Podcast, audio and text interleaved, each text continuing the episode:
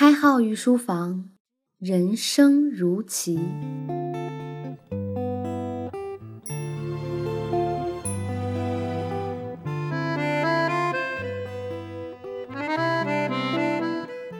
御书房的各位听官们，大家好，欢迎收听荔枝独播的开号御书房新版博弈论，我是开号。上节我们对百度面对的情况进行了分析，就在五月九号，我们很幸运地收到国家监管机构对百度的责令整改，百度也诚恳地选择了配合，打破了这个困局，让这件事有了一个还算美好的结果。这件事也告一段落，然而我们博弈论还要继续，我们继续来为大家讲解博弈论的内容。试想这样一个画面：你乘坐一辆公交车，公交车很拥挤，而你在玩手机，不小心用余光扫到了一个贼眉鼠眼的人从其他乘客的包里掏出一个钱包，你会怎么做呢？热血的你也许第一反应是当场揭发这个可恨的小偷，然后在公交车里其他乘客的配合下把小偷扭送到公安机关，然后第二天的报纸上就会刊登你见义勇为的行为。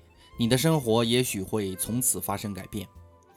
事实上，真的是这样吗？你也许更关注小偷口袋鼓起来的地方，是一把匕首吗？你可能会想，他会不会报复我？或者，如果没有人帮助我，我又该怎样面对这样的情况？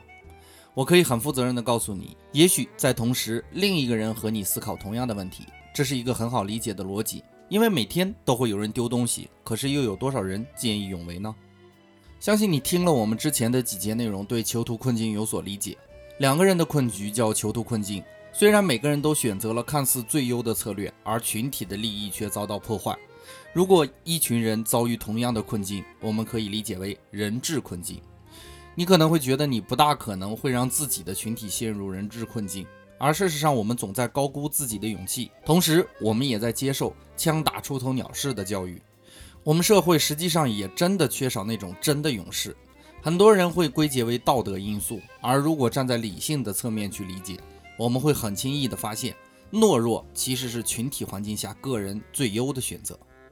有一个寓言是这样的：如果给猫咪带上铃铛，那么几乎所有的老鼠都可以躲过劫难。老鼠有铃铛，可是谁会冒死去给猫咪带铃铛呢？如果你站在群体的角度去看。当然，最好的策略应该是给猫咪带铃铛。可是，假如你是一只老鼠，最好的策略应当是期盼别的老鼠去给猫咪带铃铛，而自己做一个懦弱的家伙就好。而每一只老鼠都这样想，于是这个铃铛永远不会戴在猫咪的脖子上。我比较喜欢看美剧，美剧《生活大爆炸》非常让我着迷，整部剧都在轻松的环境下抖各种没有节操、有下限的段子。而最近看的一集却让我陷入了深深的思考。主人公谢尔顿不满一个人插队而当众指责，谢尔顿用荒诞的逻辑放大了所有人的利益得失，而整个群体表现出漠视的态度，连谢尔顿的朋友都像看傻子一样看他，这是典型的人质困境。著名的反纳粹神学家马丁·莫尼拉有一首叫做《起初他们追杀共产主义者》的诗，也很好的阐述了人质困境这种现象。诗中这样写道：“起初他们追杀共产主义者的时候。”我没有说话，因为我不是共产主义者。接着，他们追杀犹太人的时候，我没有说话，因为我不是犹太人。后来，他们追杀工会成员的时候，我没有说话，因为我不是工会成员。此后，他们追杀天主教的时候，我没有说话，因为我是新教徒。最后，他们奔我而来，那时已经没有人能为我说话了。人群因为没有统一的契约，只能各自为主导，选择最优的策略。这种策略组合对于群体来说可能是有害的。究其根源，不是人群的个体选择出问题了，而是群体的利益并没有与个体捆绑在一起。我们都有读过一些描写抗战的书籍，或者看过抗战的电视剧，其中我们总听到这样一句话：“为了新中国的胜利。”虽然从逻辑上来说是有不恰当之处的，也许新中国的概念是强加在一些拥有英雄主义人的身上的。公正的来说，这种荣誉感和责任感在一定程度上打破了人群沉默的尴尬局面。很多我们的先烈选择牺牲自我，成全团体利益。由此可见，合理的契约关系，当然这种契约关系未必必须签订某种条约，比如道德的束缚、理想的影响，都将左右群体的选择。唇亡齿寒的意识会让群体陷入到保护彼此的理想环境之中。再说一个例子。我们都痛恨行贿受贿的行为，而贪污腐败的事情却屡禁不鲜。按道理来说，我们反对的事情，我们不堪入目的事情，会经过我们社会的不断自我调整而消失。而事实上，行贿受贿的行为却从来没有被真正的杜绝过。我们来假设一个环境，政府下达的一个惠民指标。你要知道，任何指标一定具备两个特征：经济优惠属性和个别性。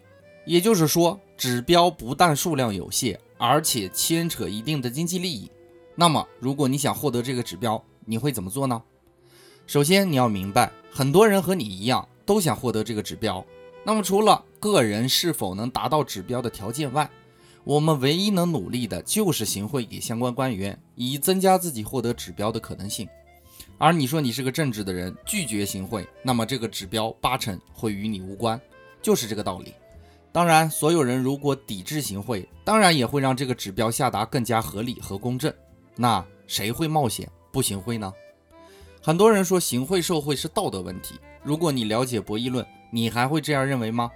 正如孔子早在两千多年前就说过：“不患寡而患不均。”我们绝望地从人治困境中发现，人群有时候不是需要利益，而是需要公正。这种公正，无论大家同时获益还是大家同时受损，一旦利益失衡，群体自然陷入同时背叛的境地，以达成利益的平衡。于是，群体漠视、群体背叛的事件就变得非常容易。英剧《黑镜》里虚构了这样一个极端的案例：绑匪劫持了英国公主，最终逼迫英国总理和猪发生了性行为，而全国上下竟然很愉悦地观看了整个过程。群体的胁迫变得如此不可思议。与囚徒困境一样，如果人群拥有高度对称的信息流，那就不存在这样背叛的行为。甚至有人设想过，希特勒这样的角色在现代社会中并不大可能再次出现。而往往胁迫群体是必须要闭塞信息的流通的。如果你发现一个群体内部信息非常不对称，比如部门和部门之间不能顺利的沟通和来往，同事之间保持谨慎的交往态度。那么，这个群体陷入人质困境的几率会增大。如果你发现你的声音变得不再重要，你就要小心这种极端情况的产生了。本节的内容就播讲到这里。如果你觉得我们的内容还不错，可以通过留言与开号互动，也可以关注微信公众号“开号御书房”。当然，我们的节目依然是荔枝独家播放。